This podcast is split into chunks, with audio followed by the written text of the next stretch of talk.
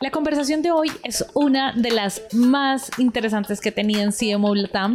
Se trata de una conversa que tuve con Tomás Gautier, jefe de marketing y comunicaciones de SR Group, una empresa que promueven y publican servicios y soluciones de outsourcing con el propósito de impactar positivamente la operación de los clientes. Les quiero contar que con Tomás hablamos de muchas cosas, entre esas pudimos como unir esa partecita, como ese poder de unir nuestra vida personal y vida laboral creando como un personaje. Y además recuerdo muy bien que al final de la conversación quise hablar un poco sobre inteligencia artificial y me pareció tan fascinante que nos alargamos más del tiempo en el que normalmente entrevistamos, terminamos hablando de cosas muy chéveres. Tomás es además una persona muy curiosa, tiene un blog muy interesante y en general puedo decir que es un personaje memorable y sumamente interesante en todo lo que dice. Entonces no les quiero hacer más spoilers, yo soy Dani y esto es un nuevo episodio de CMO Latam. Lo que más me ha marcado es, es cuando entendí que la, como la separación entre la vida profesional y la vida personal era una ilusión, básicamente. No, no, no hay posibilidad de, de como dividirse en dos y decir, ya, este es el Tomás profesional y por otro lado este es el Tomás personal. Todo está en juego constantemente, ¿cachai? Desde ahí que... que ¿Cuándo pasó eso? Espera, porque tengo que preguntar. Eso suena que algo te pasó en la vida y te dijiste, ya, dejo, dejo de hacer esta separación, esto no vale la pena separarlo. O de pensar que lo tenía separado. Sí, lo que pasa es que em, yo entré a estudiar una, una carrera aquí que, es, que, que se llama eh, Ingeniería Comercial, ¿ya? Que no existe en, ningún otro lugar, ¿ya? No, del, creo mundo, no. Sí. En ningún otro lugar del mundo existe, nunca la he escuchado. existe esto.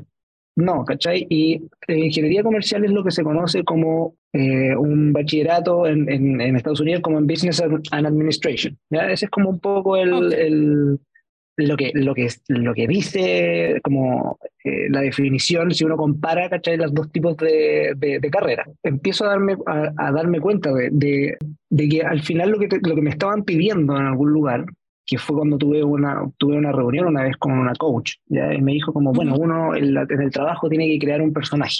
¿ya? Ok, eh, interesante ese consejo. Uno en el trabajo tiene que crear un personaje, ok.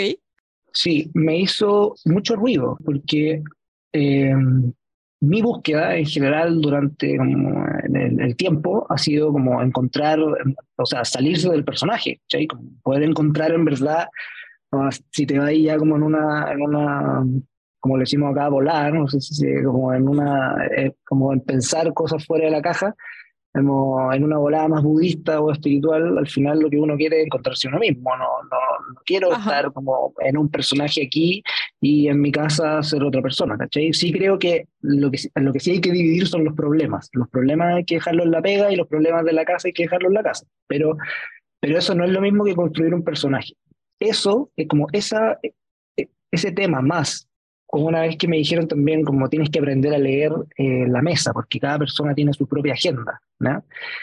Eh, eso también me hizo como, entiendo, sí, obviamente cada persona tiene su agenda, cada uno tiene su, su manera de ver las cosas, quiere lograr algo a partir de lo que, de lo que está ahí, pero, pero yo no tengo, no tengo nada que esconder, ¿cachai? No, no necesito crear un personaje, no, eh, la verdad es que tengo ganas de ser lo más abierto posible, honesto, respetuoso, pero a la vez eh, poder, como eh, para mí es la única forma de poder expresar lo que realmente estoy eh, intentando expresar. y Por eso me he metido en una serie de, por eso la descripción, me he metido en una serie de disciplinas que no tienen nada que ver una con la otra. O sea, sí, lo vi.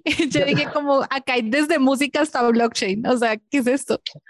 Y una vez que salí de esa carrera, que entré a estudiar también un poco por accidente, un poco por porque era lo que, lo que tenía que hacer, no me arrepiento, pero creo que no, no fue una decisión que yo dije, ah, ya voy a entrar a estudiar ingeniería comercial. que no sé si en Chile es igual, pero es que en Colombia esa decisión además uno la toma cuando tiene como 17 años, o sea, que al final es como, pues a los 17 uno a veces es como lanza una moneda y dice, bueno, parece que esto sí es. Aquí es exactamente igual. Entonces, eh, a partir de eso, eh, recuerdo también, ahora que me dijiste eso, eh, cuando yo cumplí 18, claro, yo salí del colegio a los 18 años y me acuerdo de una vez una, una compañera del colegio, pero que era dos o tres años menor que yo, me dijo, oye, estoy como medio nerviosa porque mm, te voy a tener que dar la prueba.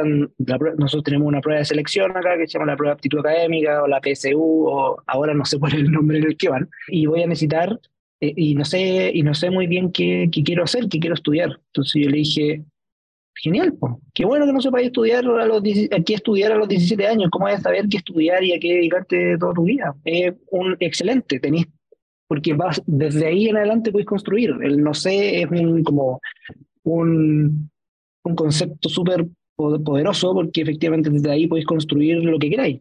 A, diferencia de si tienes un sí o un no, ya sabéis cuál es el camino, pero un no sé a los 18 años eh, está, está el mundo disponible. Como todas esas cosas me hicieron como un poco pensar en esto de, de no separar como la vida de la pega, de, como, de, o sea, de la persona que estoy trabajando versus la persona que soy como en mi vida, en mi vida personal. Eso no quiere decir que uno todo lo tiene que decir, ni tampoco no hay que tener resguardos, eh, hay que cuidarse también, hay que tener un concepto como de autocuidado, de cuidar a tu equipo, eh, de, tener como una, una, una manera de gestionar también las expectativas que hay dentro de, de los equipos y dentro también de las empresas donde uno trabaja.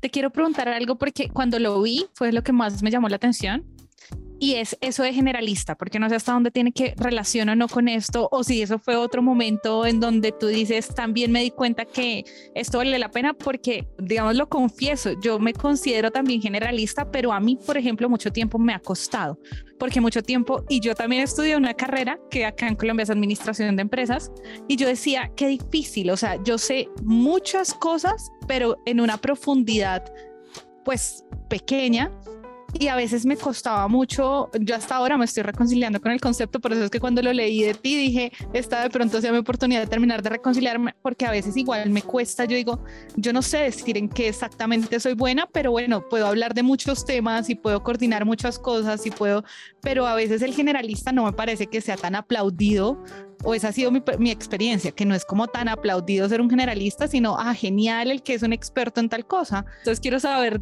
en tu caso cómo fue o cómo ha sido. En, en mi caso también me costó llegar a esa definición. Tuve la suerte, un, eh, bueno, es la gracia de los algoritmos también. Eh, yo veo harto YouTube, o sea, yo pago YouTube Premium porque no soporto la publicidad básicamente, ¿ya? Y eh, por lo tanto, tengo la posibilidad... También Exacto, y tengo la posibilidad de escuchar cuando el teléfono apagado, porque eso YouTube es normal no se puede. Entonces, escucho mucho podcast y de mucho, escucho mucho video eh, de YouTube que no necesariamente es un podcast, sino que es un video de alguien que se lo ocurrió armarlo. Y ah, una vez encontré, eh, vi ese video de los generalistas, pero no eran los generalistas, nunca me pude acordar del nombre, como era en verdad el nombre específico que le habían puesto a él. Y eh, a mí me hizo, me hizo mucho sentido el concepto, porque eh, a mí me pasa lo mismo que a ti. Tengo muchos intereses, como tú viste en mi página de LinkedIn o en mi página personal, muchos intereses de, de, diversas cosas, como a veces algunas cosas opuestas, que me hacen no estar de acuerdo con lo que digo o no estar de acuerdo con lo que pienso, porque tengo ahí estas dos, estas dos como conocimientos de un lado y otro que de repente son incompatibles. Pero me hace sentido por lo que dijiste tú, ¿cachai? Que es si tú querías armar un equipo en marketing específicamente, tú tenés que, tenés que saber un poco de código HTML, tenés que cachar qué es lo que es JavaScript, tenés que entender qué es lo que es Analytics, por lo menos en, la base. Tenéis que saber que en verdad si quería hacer, que si quería incrustar un, un elemento en, en una página web es necesario que tenga ciertas características, necesitáis eh, entender cómo funciona eh, la experiencia de usuario, eh, el interface también, tenéis que entender también el contexto emocional en el cual estáis comunicando, el contexto como de, de mercado, como siempre he pensado que el, marketing ayuda a generar un contexto en el cual una empresa puede vender. Básicamente eso, es generar un contexto. Entonces, cuando tú estructuráis tu propuesta de valor y la muestras hacia afuera, tenéis que considerar un montón de variables. Entonces, para liderar cualquier equipo, creo yo, de marketing o de cualquier otra, de cualquier otra índole, no basta con que seáis especialista. No, no, no, no basta con tener un solo conocimiento y conocerlo muy bien en profundidad, porque eso no te va a permitir, esta es mi opinión, no te va a permitir poder comunicarte con las distintas personas que intervienen en tu equipo, porque hablar con una persona de TI o experta en programación que te está armando la página y que conoce WordPress, Elementor y que maneja PHP y que bla, bla, bla, no es lo mismo que hablar con el diseñador, que porque con el diseñador vaya a hablar desde un poco una nota más emocional, desde una comunicación más, eh, desde una lógica expansiva, versus el, el, que hace código, que finalmente tú vayas a decir, mira, necesito, tenéis que hablarle en pseudocódigo, que decimos, mira, necesito que el programa haga esto, esto, esto y otro, y después haga esto. Entonces, son conversaciones distintas.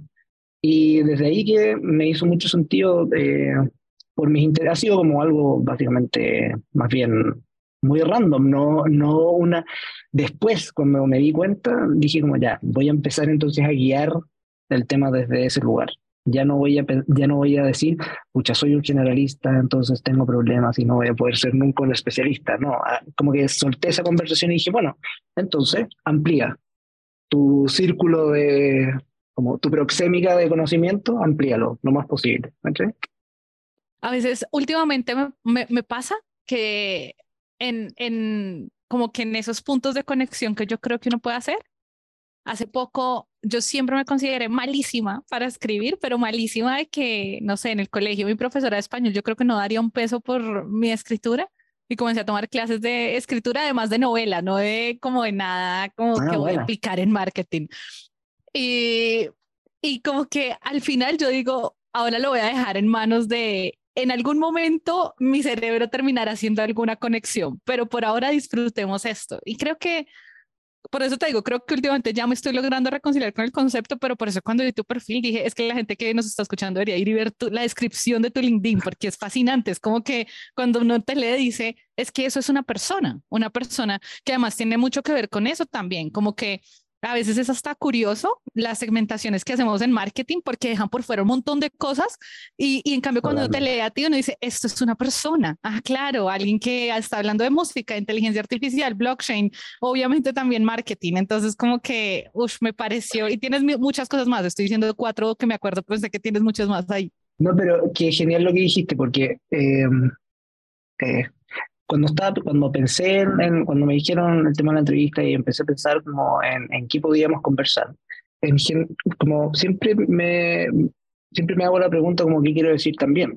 Yo tengo como la inclinación para conversar las cosas como desde el lado más desde la persona, más como desde lo emocional más bien que de lo técnico, porque eh, también creo que lo técnico se puede desarrollar, pero el, el, intentar como transformarte en una persona, ya sea lo que sea que eso signifique, es súper eh, importante y es súper, creo que es lo más difícil que un ser humano tiene que hacer y que uno se demora toda la vida en hacerlo, Y es que cómo, cómo te constituyes tú como una identidad.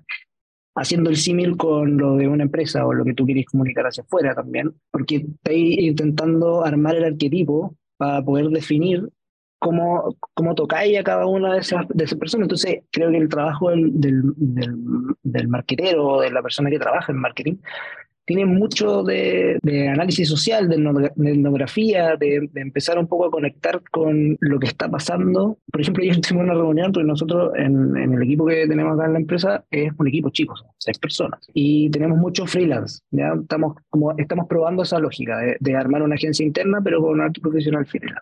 Y nos juntamos con, con, con eh, dos mujeres emprendedoras, ¿cachai? Que están armando, que tienen su, su tema de community manager. Y ahí estábamos conversando y básicamente lo que hablamos en esa reunión no tenía que ver con el hashtag ni con, ni con cómo, se, cómo se implementa el, esto, esto, otro, la gráfica o qué programas. no, lo que más hablamos fue cuál es la lógica emocional, qué es lo que queremos comunicar, cómo queremos comunicarnos, a quién queremos como destacar, qué valores queremos eh, poner afuera, cuál es nuestra propuesta de valor, hacia dónde estamos apuntando, tenemos propósito, ya, ok, ¿cómo nos colgamos de ese propósito? O sea, nada técnico, porque lo técnico uno asume, o yo asumo, que lo técnico está, por lo tanto, ese no es tema, el tema es cómo coordinamos desde lo, desde lo emocional, ¿cachai? Desde el vínculo, como para realizar tareas. Finalmente, hacer, eh, hay que, como todo puede ser arte. Entonces, desde el arte, como que te conectáis desde otro lugar, ¿cachai?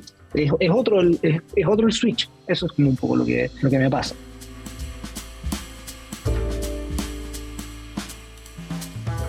creo que en parte de ahí radica, por ejemplo, el boom de TikTok, un poco de la saturación de un Instagram con todo súper bonito, prearmado, predefinido. Esos Instagrams además, bueno, todavía hay muchos así, pero esos Instagrams en donde hoy toca publicación amarilla, mañana verde, mañana roja y todo cuando entra se ve súper esquemático y, está súper organizado. Y entra una red como TikTok en donde la gente prácticamente se graba en pijama. Eh, mientras camina, eh, ya no, no es tan importante esa estética o quizás otra estética comienza a ser importante, pero es más, ya no es que todo se ve perfecto, mis vacaciones perfectas, sino hasta incluso comienza a ser más relevante la anécdota de cómo casi te deja el avión y toda la aventura más que el lugar perfecto al que llegaste. Incluso últimamente me pasa cuando analizo las pautas, que a veces como marcas, por ejemplo, nos sentimos pues con una cierta presión a decir, igual la pauta tiene que ser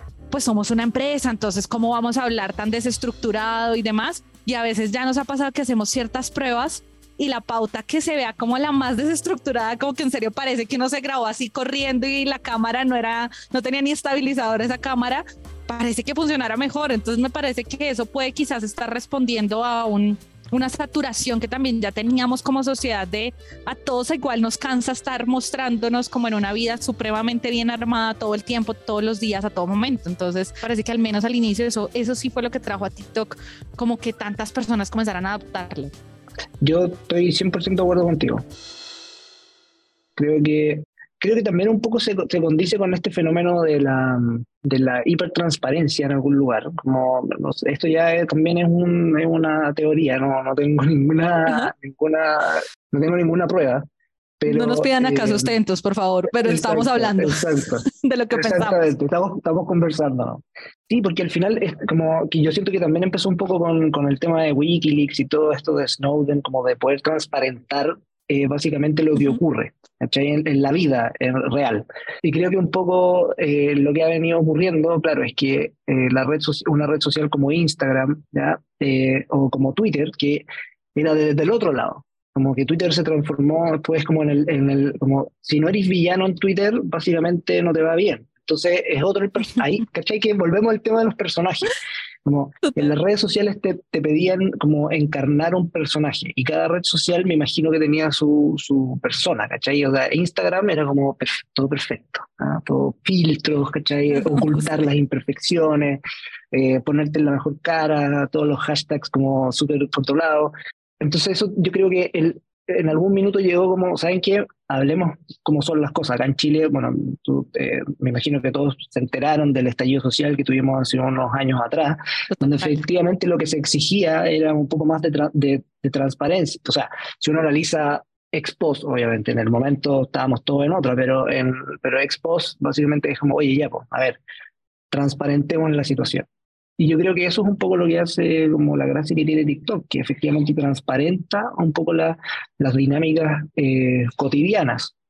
No todo el mundo tiene ganas de postear algo bonito, etcétera. Yo tengo ganas de ver perros o personas que se caen y tengo ganas de, de escuchar una cuestión interesante o, no sé, el algoritmo de TikTok a mí me sorprende mucho porque hay veces que, no sé si te ha pasado, no solo con TikTok, en verdad, con muchas otras cosas, como que me adivina un poco lo que yo estaba pensando que quería ver. Es súper loco, ¿cachai? Entonces, eh, yo soy fanático de Charlie García, de Cirujirán, eh, de música argentina, del rock, etc. Entonces, eh, ahora, como últimos días, he estado viendo algunos videos de música y de Charlie García, entonces ahora me aparecen videos como inéditos de Charlie García grabando en el estudio, entonces estoy feliz. Pero eso es lo que quiero ver. Quiero consumir, quiero consumir lo que está detrás. Quizás ya no quiero consumir lo que está delante, que es toda esta fachada, sino que quiero consumir lo que está detrás. Por lo tanto, la persona en a mí me interesa. Quiero, quiero saber qué es lo que está diciendo. Eh, o esa es la explicación que me doy yo, verdad. No, no sé si por ahí va. Sí, a mí me pasa igual. A mí me pasa igual. Me parece muy retador, en especial para las empresas que somos B2B por ejemplo, porque creo que a veces encontramos que incluso así marketing quiere hacerlo o traiga una propuesta loquísima que ya no es tan loca, porque igual a veces creo que nuestras propuestas suenan locas porque quien no está tan analizando desde marketing cree que te sacaste esto de la nada, ¿no? Que, que ahora te parece que de la nada te sacaste, que hay que tener videos grabados y que sean más natural. Y al final en el fondo no es de la nada, pero tienes un montón de burocracia o de políticas internas que te dicen, no, no, no, un momento, no, no vas a salir a hacer eso, es el nombre de la marca, el que está en juego y demás. No sé si ya has tenido la oportunidad de tener que comenzar a mediar eso o, o cómo ha sido en tu caso, digamos, ese, esa mediación, porque además estamos acá hablando contigo, yo creo que la gente, yo me imagino que sospechan, pero si no, pues vayan, miran a Tomás, pero es un, esto es lo más parchado, otros de los más invitados más parchados que hemos tenido probablemente en CMO Parchado, no te. Parchado como relajado. Es una forma de decir ah. en colombiano relajado. Bueno, es que también tiene que ver con, con esto de, de, del personaje, del personaje. Yo no. Eh, por eso cuando, cuando, no sé si te tiene que ir a la entrevista o no, pero cuando, la, cuando Katherine me, me preguntó si es, que, si quería participar, yo le, le pregunté, ¿es necesario que vaya como la empresa? ¿Puedo ir como yo? Entonces en este minuto yo no estoy representando a nadie más que a mí mismo. Entonces quizás esa es la diferencia con otras personas. Yo eh, no, la verdad es que esto es algo que, que me llama la atención personalmente a mí dentro de la lógica de esto del generalista, ¿cachai? Entonces, entonces, qué bueno que se vea que soy relajado porque en verdad a mí me gusta esto, ¿cachai? Hablar, conversar, como esto es lo que más me, me, me interesa. Y en ese sentido, sí, pues me ha tocado harto eh, lidiar con eso, sobre todo en las empresas en las que he trabajado. Son, la, en general las empresas son antiguas, son empresas que también como, eh, como, sé, 45 años, 50 años, un montón de años trabajando eh, en lo mismo. Entonces llegar en un minuto a cuando te dicen, oye, ya mira, tenemos esta, este desafío nuevo que es hacerte cargo del área de marketing, cuéntame, ¿qué quería hacer? Mira, quiero hacer A, B, C, D, ya, pero es que A no lo vamos a hacer porque no podéis decir esto, B no lo vamos a hacer porque... Entonces, lo que empezamos a hacer, que salió de chiripa, o sea, de como de... Porque sí. No sabía que en Chile también se decía de chiripa, esa sí me imaginé que hubiera sido más colombiana.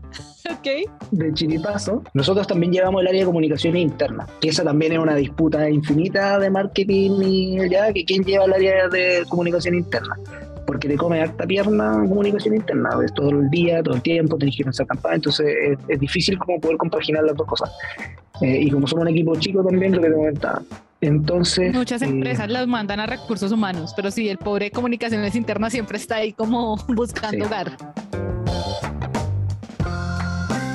Te voy a hacer una infidencia, yo estoy en esa, intentando, intentándolo. Pero, pero bueno, da lo mismo, nos sirvió, porque nos sirvió para pudimos hacer cosas entretenidas en la interna que nos dieron pie o nos dieron sustento para hacer otras cosas. Eso fue un, tema interesante. Entonces pudimos darle vuelta a las comunicaciones internas desde una lógica eh, más eh, juguetona. Creamos unos personajes, ¿cachai? Que estudiaran en la lógica más bien de eh, un poco de la animación, de la ilustración, donde eh, tienen libertad para decir lo que quieren, ¿ya? No tienen sexo tampoco, entonces no son ni hombre ni mujer, por lo tanto, pues, cada uno de estos personajes, o como se dice ahora, cada uno de estos personajes puede ser lo que quiera hacer, ¿cachai? Entonces, esa fue una manera en la que pudimos, y, y eso nos sirvió como para decir, ya, ok, están de acuerdo en que podemos hacer cosas distintas y que se puede cumplir igual con el objetivo y lo que, lo que necesitamos lograr, utilizando el humor, utilizando la ironía y, pudiendo transformar eh, cosas que son áridas de repente en temas como más fáciles de digerir, sí, bueno, eso es lo que tenemos que hacer desde afuera. Como que siento que las empresas B2B se encargan mucho de contar qué es lo que hacen, pero no quiénes son. Entonces volvemos al inicio de nuevo, ¿cachai? Y es que sí como cuando tú tenés, como cuando todo lo que tú construyes eh, en este, como, no, no quiero hacer una crítica al sistema ni nada, pero cuando tú, cuando todo en este... En pero este, hagámosla. claro, es eso, pero hagámosla. No, pero cuando todo en, este, en el sistema, ya que puede uno estar de acuerdo, no funciona desde la perspectiva del personaje o de lo que uno tiene que demostrar hacia afuera, obviamente el quién, son, el quién uno es se pierde y al final se transforma en una serie de palabras vacías donde la página quiénes somos de la empresa en general no dice nada. Dice, oye, sí, nacimos tal año, estos son nuestros estados de resultados, pero no hay un, como un compromiso con, con, efectivamente decir lo que tú eres. Y de hecho nosotros este año implementamos el propósito, eh, cosa que no, no teníamos, y el propósito de nosotros, el símbolo que le pusimos fue el del corazón. Porque finalmente es eh, como uno puede decir pucha súper como cute así como oh, qué cute pero el objetivo que tenía eso específicamente era hacer mención a que una, organización de personas también tiene un corazón. Y ese corazón es el que te mueve. Y si te mueve, tienes que utilizarlo como una herramienta para motivar a la gente, pero también para decir quién eres. No sé si de pronto ya hayan encontrado, tú conozcas algo o tú dices, nos sirvió mucho, qué sé yo, este ejercicio o hacernos esta pregunta o, cómo ustedes comenzaron a decir, bueno, llegamos a esto, esto es lo que nosotros somos y luego pues sí, además tenemos que trabajar en cómo lo vamos a comunicar. Hay ciertas cosas de, del tema, o sea, para mí el propósito es un tema estratégico, no es una definición como eh, desde la perspectiva eh, casi como desde un ejercicio de escritura así como bonito o, es una definición estratégica porque finalmente conduce todo el, el, paraguas organizacional. Entonces siento que hay algunas cosas que eh, si no vienen desde la alta dirección de la compañía o de la empresa en la que tú trabajas, no tienes ninguna posibilidad de poder ejecutar algunas cosas. Dicho eso, eh, siento que en este caso en particular, eh, desde, desde lo estratégico se estaba conversando acerca del propósito. Entonces lo que nosotros pudimos llegar como marketing es básicamente decir cómo incorporamos, cómo hacemos que este propósito sea entendible por el mercado, sea entendible en la organización, sea atendible, ¿cachai? En el sentido de que podamos lograr ese propósito y como eh, hacerlo consistente con lo que nosotros hacemos en el día a día. Y además de eso, que efectivamente está alineado con lo que obviamente la alta dirección quiere contar, que finalmente es eso, la historia que uno quiere contarle al mercado. Y como dice Noah Harari, este escritor, al final los seres humanos nos construimos a través de historias. Puede ser que tenga razón o no, en una de esas totalmente equivocado, pero me hace sentido de la lógica de que uno ahí construye su, su propia narrativa y, al final eh, esto de ocupar personajes y todo confunde tu propia narrativa. Y que por eso después, igual es interesante porque al final la, la, como la pregunta que tú me hiciste al, al inicio, siempre uno puede volver, y creo por eso creo que fue una muy buena pregunta, Porque uno siempre puede volver a eso, al, preguntarse al final ya, ¿quién, qué, quién es un, qué, qué, es una empresa? ¿Cachai? Es una organización, seres humanos que se pusieron de acuerdo y trabajan en pos de un objetivo, y ahí hay algo que, que establecer, ¿cachai? Hay una definición que tomar, hay eh, quiénes queremos ser, hacia dónde queremos ir, eh, cuáles son nuestros valores, por eso las empresas tienen valores, misión, visión, yo no me quiero ir sin preguntarte algo porque es que lo vi en tu perfil y casualmente también lo leía. Me estaba leyendo, me encontré con un blog en HubSpot de cómo, cómo va a transformar la inteligencia artificial las industrias. Y vi que en tu perfil tú dices, como también mencionaste, inteligencia artificial y este es el tema que está en boom. Yo te quiero preguntar es, he visto como dos perfiles cuando leo contenido y demás alrededor de esto, que además este blog me parece interesante porque era una, una mirada muy optimista, pero te quiero preguntar y, hablaba de cómo entonces esto va a cambiar los datos y la forma en la que vemos los datos y demás, estuvo interesante, pero ¿tú qué piensas? O sea, tú que también lo tienes en tu perfil, ¿tú lo ves con unos ojos muy optimistas o quizás no tan optimistas este tema de la inteligencia artificial? Eh, o sea, yo por, por, definición, entre comillas, me considero un tecno optimista. Yo considero que la tecnología eh, va a estar al, al, a favor de la, de la humanidad. Siento que los seres humanos siempre le hemos dado la vuelta a las cosas y la tecnología, la inteligencia artificial y todo lo que, lo que se está hoy día construyendo eh, al igual que todas las otras cosas que han ocurrido anteriormente, esta puede ser más rápida o más lenta, pero generalmente terminan transformando la humanidad desde una lógica eh, estructural y al final es un proceso evolutivo. Yo, yo, ahora, para mí ChatGPT y todas estas herramientas son está genial. Creo que son herramientas que a uno le sirven para un montón de cosas y, al final están al servicio nuestro y como y te sirven para redactar mejor o para redactar cosas que no se te habían ocurrido. Eh, generalmente siento que son más bien como un copiloto, como lo que hizo Microsoft. Creo que Microsoft interpretó muy bien lo que, lo que, lo que debiese ser la, inteligencia artificial. Ahora, tampoco, mira, no tengo ninguna duda que no es el acabose, ya así como se acabó el mundo, nos vamos a quedar todos sin trabajo y finalmente las máquinas y Skynet y esto se va a terminar y al final no. No creo eso, pero tampoco creo que eh, vaya a ser inocuo en el sentido de que vaya a quedar como una herramienta relegada eh, necesariamente como en la lógica cibernética computacional, ¿cachai? Yo tengo la teoría, y por eso digo que es una teoría y es una ola, que eh, de alguna u otra manera se está creando como una nueva, como una nueva especie, entre comillas. O sea, en general, si uno, se, si uno se pone en la lógica de los videojuegos, en los videojuegos, la persona que, o sea, el, personaje que está jugando ese videojuego, el avatar que está dentro del, del, videojuego, uno puede asumir que no tiene, no tiene conciencia de, de, sí mismo, sino que es básicamente alguien, es, una, es un ser que, que habita ese, ese, espacio y que está siendo controlado por un otro. Supongamos en algún minuto que esa, ese personaje, por alguna razón que nadie entiende, se vuelve consciente de sí mismo o logra hacerse una pregunta, que fue la pregunta un poco la que nos hicimos los seres humanos, como qué estamos haciendo aquí, tenemos generan una especie de lenguaje, supongamos eso. Entonces, si tú le metes inteligencia artificial al videojuego y los personajes empiezan a tener inteligencia eh, como esa posibilidad de tener redes neuronales disponibles, que hoy día es lo que está pasando con ChatGPT y con otras redes neuronales donde se están generando agentes eh, dentro de las eh, inteligencias artificiales que hacen actividades dentro de un, de un como ecosistema, yo no lo entiendo muy bien, pero, pero sí, sí me hace sentido la lógica como desde el, desde el, desde el constructo, de la construcción de una, de una nueva especie.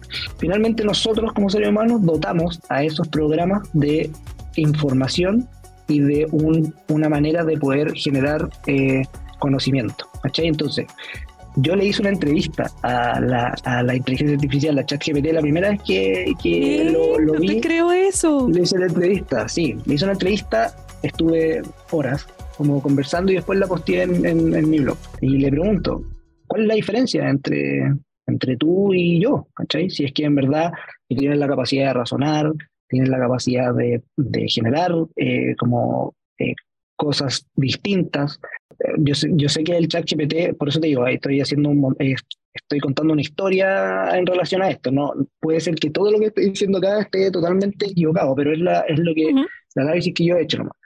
Eh, puede adivinar la palabra que viene, que finalmente eso es lo que hace un GPT, ¿cachai? Que tiene tanta información que adivina lo que pudiese eh, ocurrir después. Y básicamente es lo que hacemos nosotros. O sea, nosotros, el cerebro analiza patrones, ¿cachai? Y puede empezar a, a, tomar y toma decisiones en relación a eso.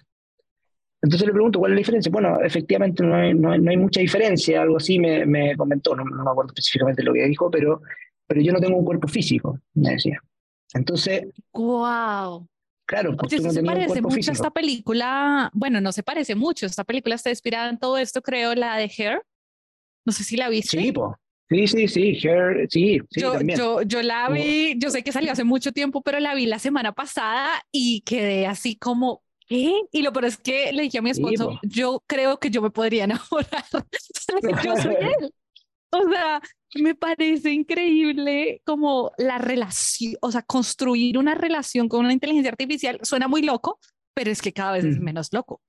Por eso te digo lo que, lo que, lo que te mencionaba, ¿cachai? Que, que eh, a mí también me, me, hace como sentido un poco lo, como lo de la Matrix, etcétera, en, en el sentido de, ok, le falta un cuerpo, entonces mete esa inteligencia artificial en un juego. De hecho, el otro día vi que eh, habían armado una inteligencia artificial que había logrado generar un videojuego en vivo, porque lo que, lo que supuestamente hacen los videojuegos que van rendereando imágenes que ya tenían precargadas y eso es lo que uno empieza a ver.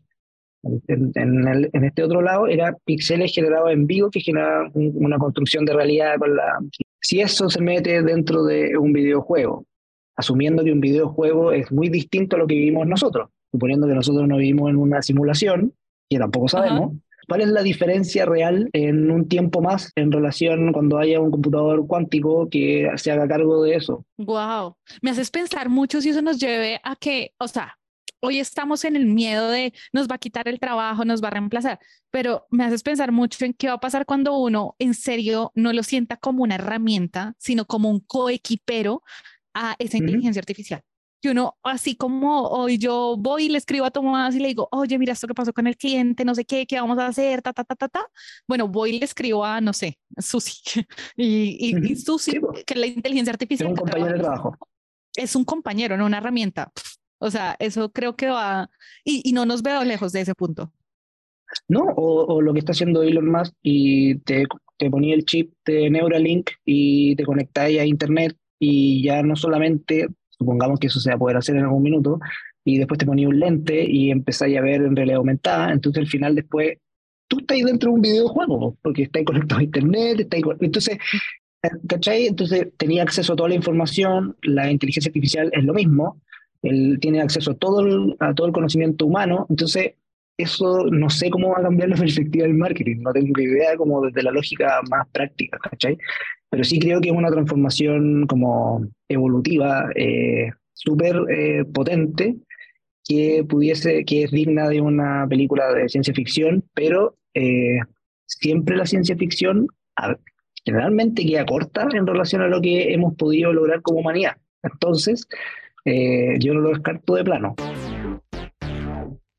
quiero hacer como, no sé, más espacios, volumen 2 o lo que sea, esta entrevista en otro de los, de los espacios que tenemos también de mi lado, si, no sé, quiero irme a tu blog. Hoy, esta noche creo que me voy a pasar por tu blog porque me parece súper interesante y no sabes cómo disfruté esta charla contigo. O sea, la disfruté, pero así exagerado. Oye, yo también me voy súper contento. Creo que, eh, lo que lo que más me gustó es que eso, pudimos conversar relajado, tranquilo. Eh, la, tal vez la próxima también me gustaría hacerte más preguntas a ti. De repente, como que me puse, como que yo me fui en la volada y, hablé, ¿cachai? no, no te preocupes, el espacio también era para conocerte. Pero nada, quedo totalmente disponible eh, y quedo, como te digo, quedo a disposición. Estuvo súper entretenido y nada, lo que, lo que necesite aquí desde